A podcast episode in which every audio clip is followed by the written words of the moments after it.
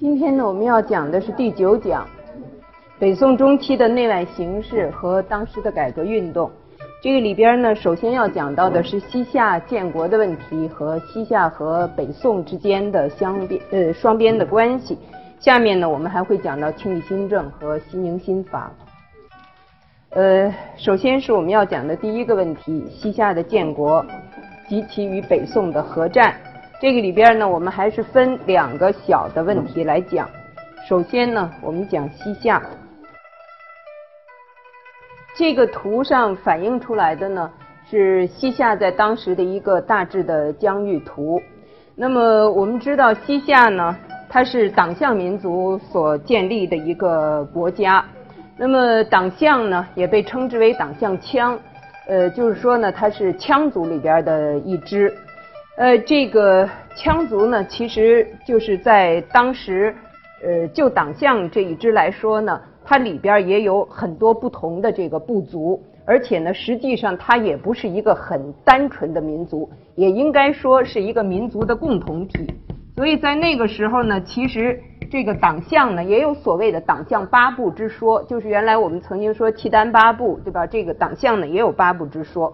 那么这八部里边呢，势力最强大的是我们今天要提到的这个拓跋部，是拓跋部。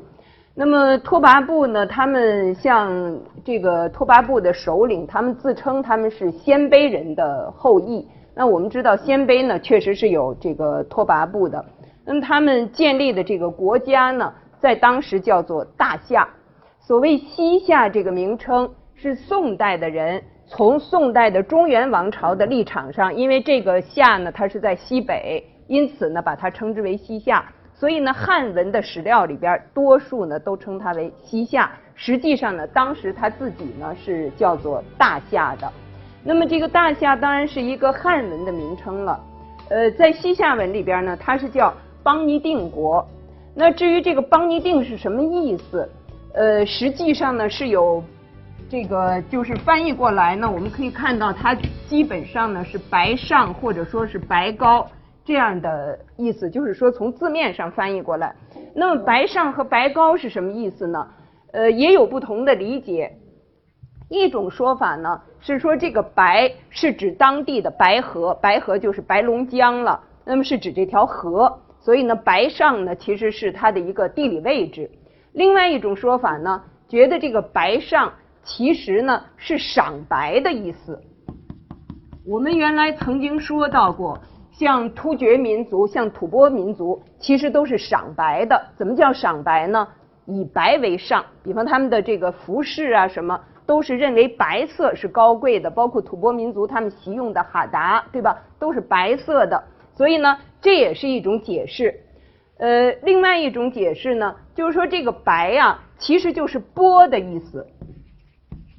就是波的意思。那我们原来说到这个呃唐代的民族的时候，我们曾经讲到过吐蕃，对不对？我们特别说到过这个字的读音，在当时呢是应该读成番呢，还是应该读成波，对吧？呃，所以呢也有一种说法，就是说呃这个党项羌呢，其实他们和藏族是有这种文化上的，包括血缘上的这种渊源关系的。所以这个白呢，其实是那个波的一个对音。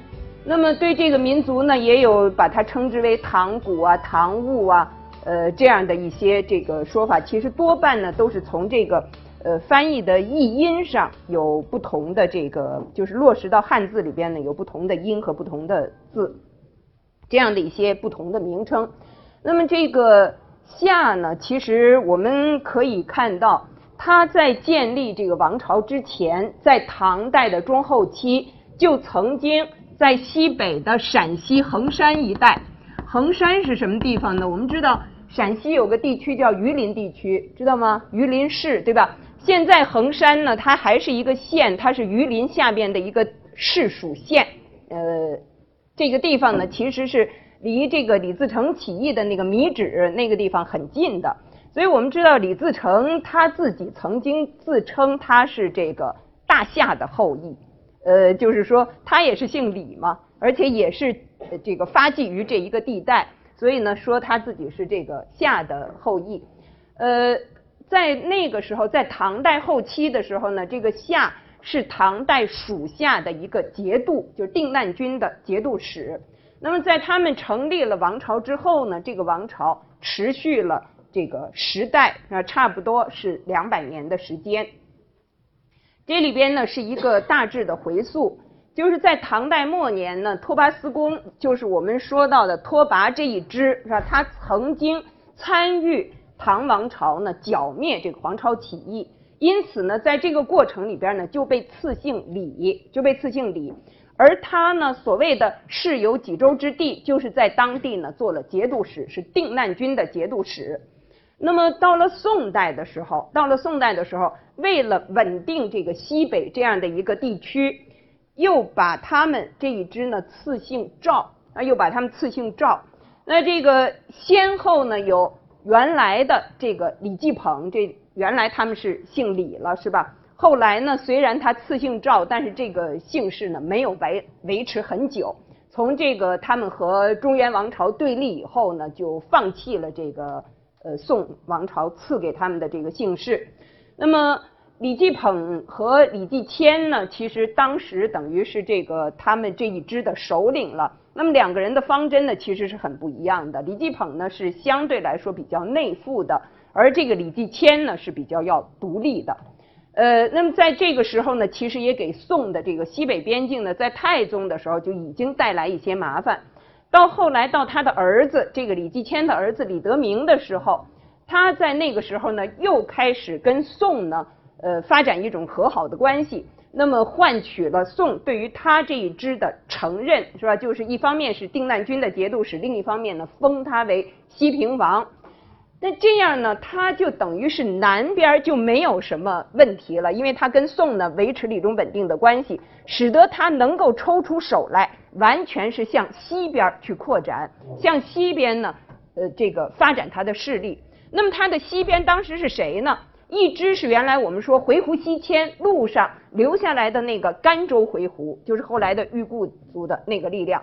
另外呢，其实我们也可以看到，就是吐蕃在河西地区的力量。所以呢，它在河西地区呢，在这一个时期就有比较大的发展，包括那个从唐代以来丝绸之路从这一带经过，所以呢，从某种意义上。它也控制了一个丝绸之路上一个中继站的这样的一个位置，那么这一支力量呢，就在这一个区域发展起来。那一方面，其实我们可以看到，他在这儿换得了一个相对，就是换得了一个跟宋代相对稳定的这样的一个局面。另一方面呢，他也积极的跟辽发展关系，啊，也积极的和辽发展关系。这个一零三一年的时候，这个时候呢，在宋朝这边已经是宋仁宗的时代了，那已经是宋仁宗的时代。这个时候呢，李德明就死了，他的儿子就是这个元昊就继承了他的这个位置。那么他继承了位置以后呢，就放弃了汉姓，当时的汉姓其实是姓赵了，是中原王朝赐给他的，放弃了这个汉姓，然后呢，他改用。他们本民族的姓氏叫做伪名氏，就是姓这个伪名啊，自己呢也改了名字，而且呢从他们的服饰啊装扮来说，都恢复了他们本民族的旧俗。另外呢，他也创立了年号，创制了这个西夏的文字。仁宗小的时候呢，他呃其实他做皇帝很早了，所以那个时期呢是他的母亲，其实那不是他亲生的母亲了，就是那个刘太后当政。所以呢，当时曾经有两个年号，我们原来曾经提到过。第一个年号呢是天圣，第二个年号是明道，对吧？天圣呢其实是说二人圣，宫里边有两个圣人，一个是他的这个刘太后，一个是小皇帝。明道呢也是日月齐明，对吧？那么在这个李德明死了以后，呃，这个元昊呢，他一开始是用了一个试探性的，就是看看宋代的反应怎么样。本来呢，他应该是奉中原王朝的正朔。这个时候呢，他说：“好，我父亲叫李德明，所以呢，我得避我父亲的讳，我就不能这个年号呢用你们中原王朝的这个明道作为年号。所以呢，他就把这个名这个年号呢改成为显道，改成为显道。实际上呢，他就是试探一下看中原王朝的反应如何。到了一零三八年的时候，更正式的建立了大夏国，那他就自己建立了自己的年号，所谓的建元，就是他建立了自己的这个年号。那么他自己呢，也自称为邦尼定国的兀族。兀族呢，其实也是西夏文呢对音对过来的，啊，对过来的。当然那个时候呢，其实在这个西夏和中原王朝。打交道的时候，虽然说有了西夏文字，但是这个打交道的时候，在这个双边的文书里，他们还是写汉文。写汉文呢，那么这个兀族，我们刚才我们大家可以看到，兀族本身是青天子的意思，它是一个西夏文对音对过来的两个字。那么他们在给这个汉地中原王朝的这个呃文书里边呢，他们写五祖，写五祖。那么这个音当然是差不多的了，是一样的。那么这样呢，这个汉地的这个很多官僚就非常的气愤。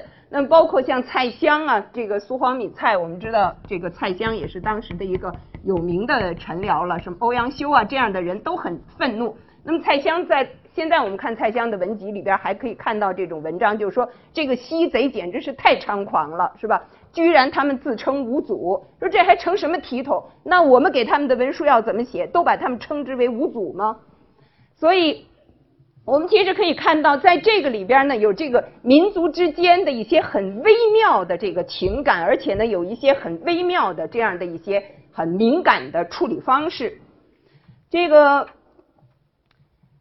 元昊呢，他也曾经给这个宋代的这个中原王朝呢。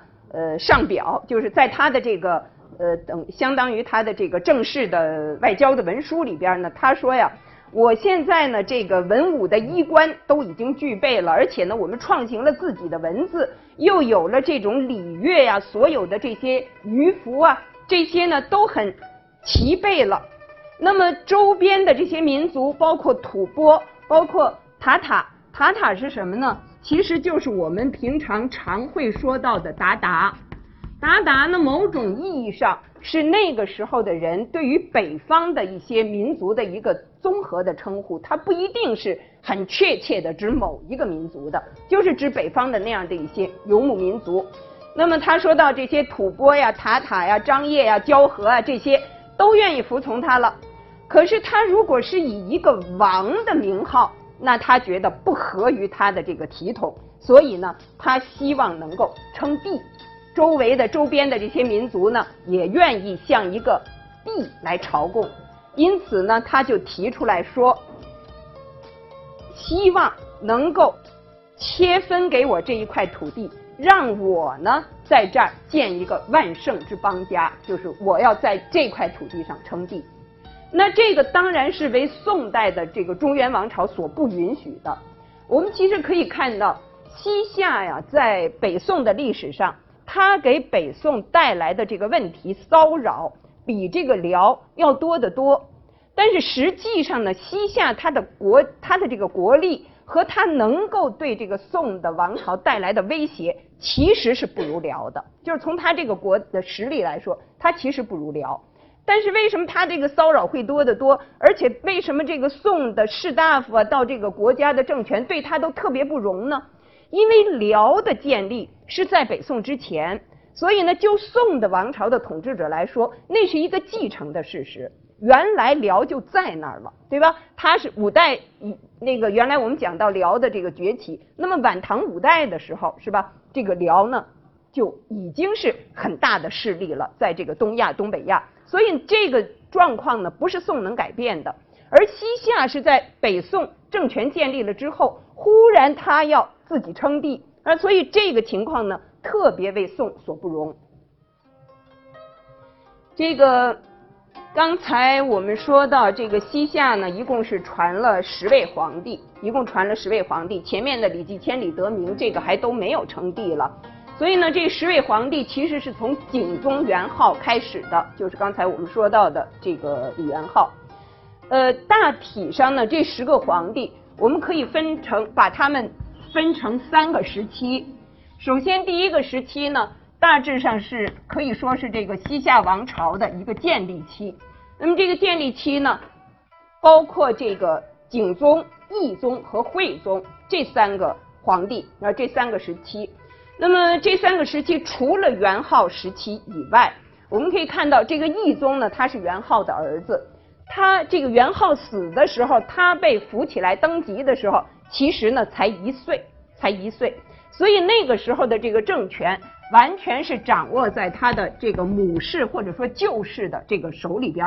因此呢，这个时期呢，习惯上是被称之为一个母党专权的时期。他的这个到了后来，他的这个儿子就是再传到惠宗这里，惠宗呢也是七八岁的时候就当皇帝就登基。那么那个时候的这个政权呢，也是掌握在当时的这个母党手里。那么这个懿宗和惠宗的时期呢，其实也有一些政策上的反复。当这个懿宗成年的时候，其实呢他一度恢复了汉姓。而且呢，恢复了汉家的礼仪，就是恢复用汉仪，还是希望呢，就是走这个汉化的这条路。而到了惠宗前期，那个时候惠宗的这个母党专政的时候，当时呢又走回了原来的那条路，啊又走回了原来他们本民族发扬本民族旧俗的那条路。所以我们呢实际上可以看到，就是这一个时期的所谓的母党专权。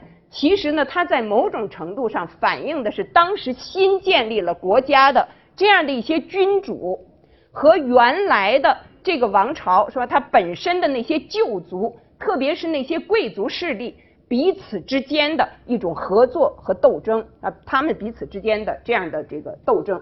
那么这个是前三朝的时期了，中间的一段应该说是西夏王朝的一个兴盛期。这个兴盛期呢，大致上包括两位皇帝，一个是这个崇宗，一个是仁宗。这两位皇帝从他们的年代上，我们就能看到，他们两个人在位的时期超过了一百年。这两个人在位超过了一百年。那么在这个崇宗的时候呢，就结束了母党专权的这种状况。而且从这个崇宗的这个年代上，我们可以看到两宋之交。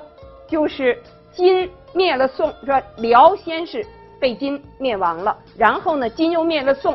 这一段时间都是发生在他在位的期间，那，都是发生在他在位的期间。那么这一个时期呢，他其实先后啊，在这个辽和宋、金三方之间呢，也是依为不定啊，依为不定。实际上呢，也是寻找他本民族的一个可能的出口啊，一个可能的出路。下边的一位呢是这个仁宗，仁宗的时期，我们可以看到他这个人呢在位五十五年。一方面呢是崇儒，这个崇儒呢，我们知道这个孔子的封号啊是一层一层的叠加上去的，是吧？先是这个被封成王，然后呢才被封成帝。而这个孔子被封成为帝，封成从文宣王变成文宣帝。就是这个仁宗的时期啊，在西夏的这个仁宗时期，那么这个呢是他唱儒，另一方面呢又唱佛。实际上呢，我们可以看到西夏的文化是一个多元的文化，它是一个多元的文化，就是它文化的源头本身呢也是很丰富的。一方面呢，从它的这个制度来讲，从它的文字来讲，都是汉化的这个程度很深的，就是。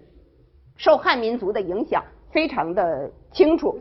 另一方面呢，从他的这个信仰来看，他从他的信仰来看，基本上呢，他们那个地区流行这个藏传佛教，所以呢，也是对于藏族的文化在这个地区呢影响也很深。而他们的服饰，而他们的服饰，比方我刚我们刚才说到赏白是吧？这些呢，其实又和这个回鹘的影响啊，和这个回鹘的文化又有关系。所以这一个地区呢，是一个多元的、一个多源头的文化的这样的一个区域。仁宗的时期呢，也是既是唱儒又唱佛。那么，呃，在他的期间呢，应该说是西夏的疆土最盛的时期，就是这个疆域呢达到了最广大的这样的一个时期。从他以后，这个第六个皇帝桓宗下来，这个襄宗到神宗、宪宗、末帝。这五个皇帝，我们可以看看他们一共在位多长时间。这个桓宗他是从一一九三年开始，到末帝呢一二二七年，这是灭于成吉思汗这个回军的过程中，其实他是死在六盘山，当时密不发丧。那么那个时候呢，西夏呢宣布投宣告投降了。所以我们可以看到后边这五个皇帝一共只有三十年左右的时间啊，一共只有很短的一段时间。那么这一段时间呢？其实就这个王朝来说呢，已经是进入到一个衰落的时期，那或者说是走向衰亡的这样的一个阶段。那么这个呢，大致上是西夏的一个建国以来他们的一个基本上的世系的状况。